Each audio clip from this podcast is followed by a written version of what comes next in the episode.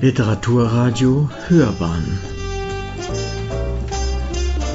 Abseits vom Mainstream.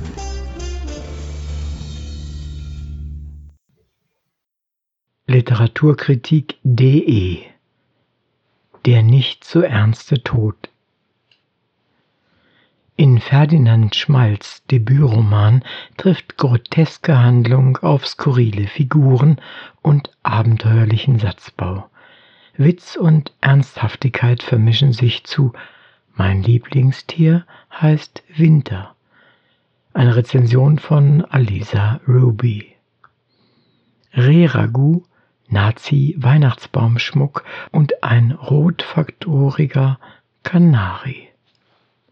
Die Willkürlichkeit dieser zusammengewürfelten Begriffe könnte kaum größer sein.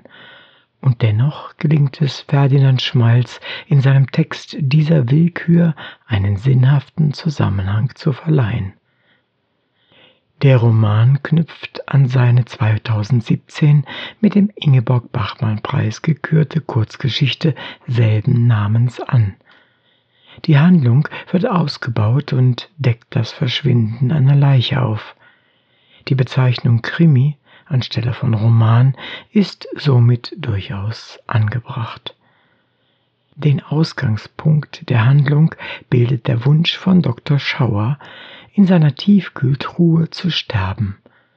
Später möchte er auf einer Lichtung wieder auftauen, um nicht auf ewig in seinem Keller zu liegen.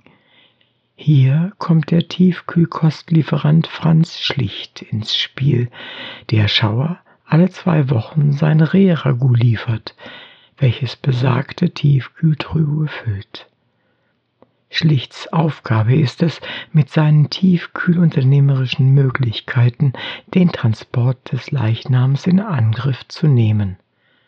Als er die Leiche zum vereinbarten Zeitpunkt abholen möchte, ist die Tiefkühltruhe allerdings leer. Nun beginnt für Franz schlicht die Suche nach der Leiche.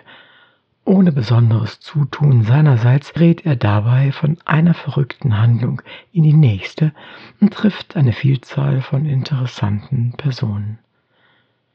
Bei den Figuren handelt es sich um absolute Kunstfiguren, stark überzeichnete Personen mit sprechenden Namen.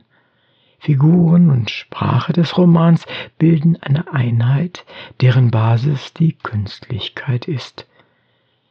Der mit einem österreich-bayerischen Dialekt versetzte Duktus weist einen sonderbaren Satzbau auf, der bereits zu Beginn des Textes unübersehbar ins Auge fällt.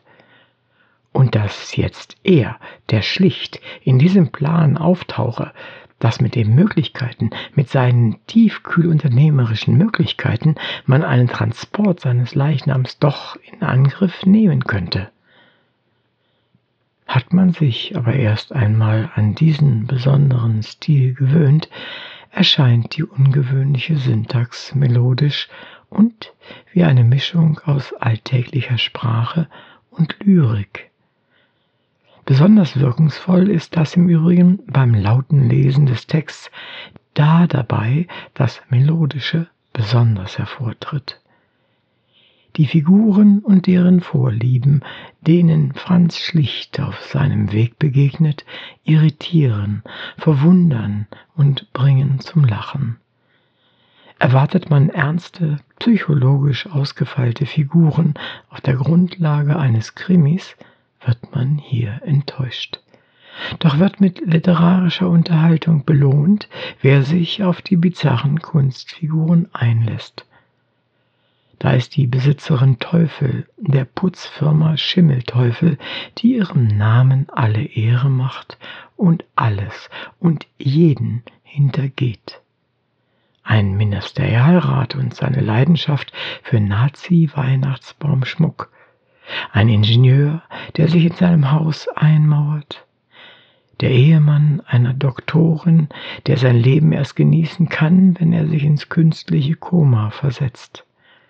Zwischen all diesen amüsant erscheinenden Figuren verbirgt sich geschickt eingeflochten das ernste Thema des Todes.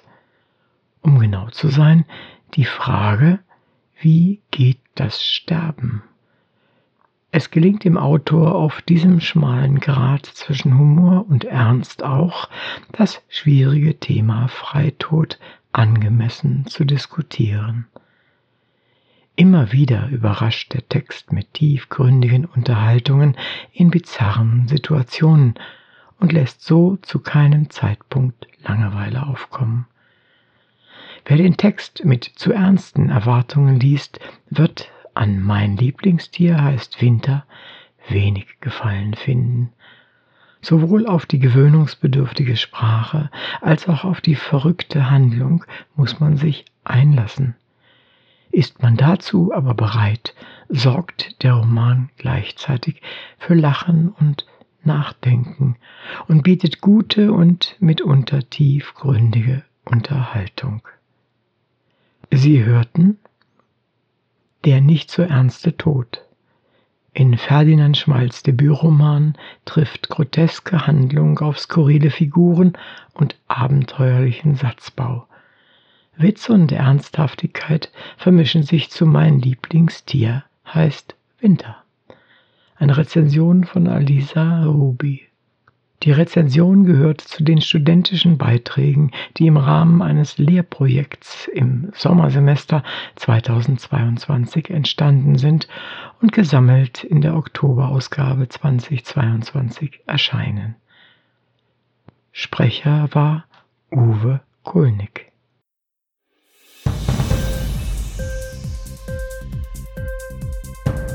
Dir die Sendung gefallen? Literatur pur, ja, das sind wir. Natürlich auch als Podcast. Hier kannst du unsere Podcasts hören.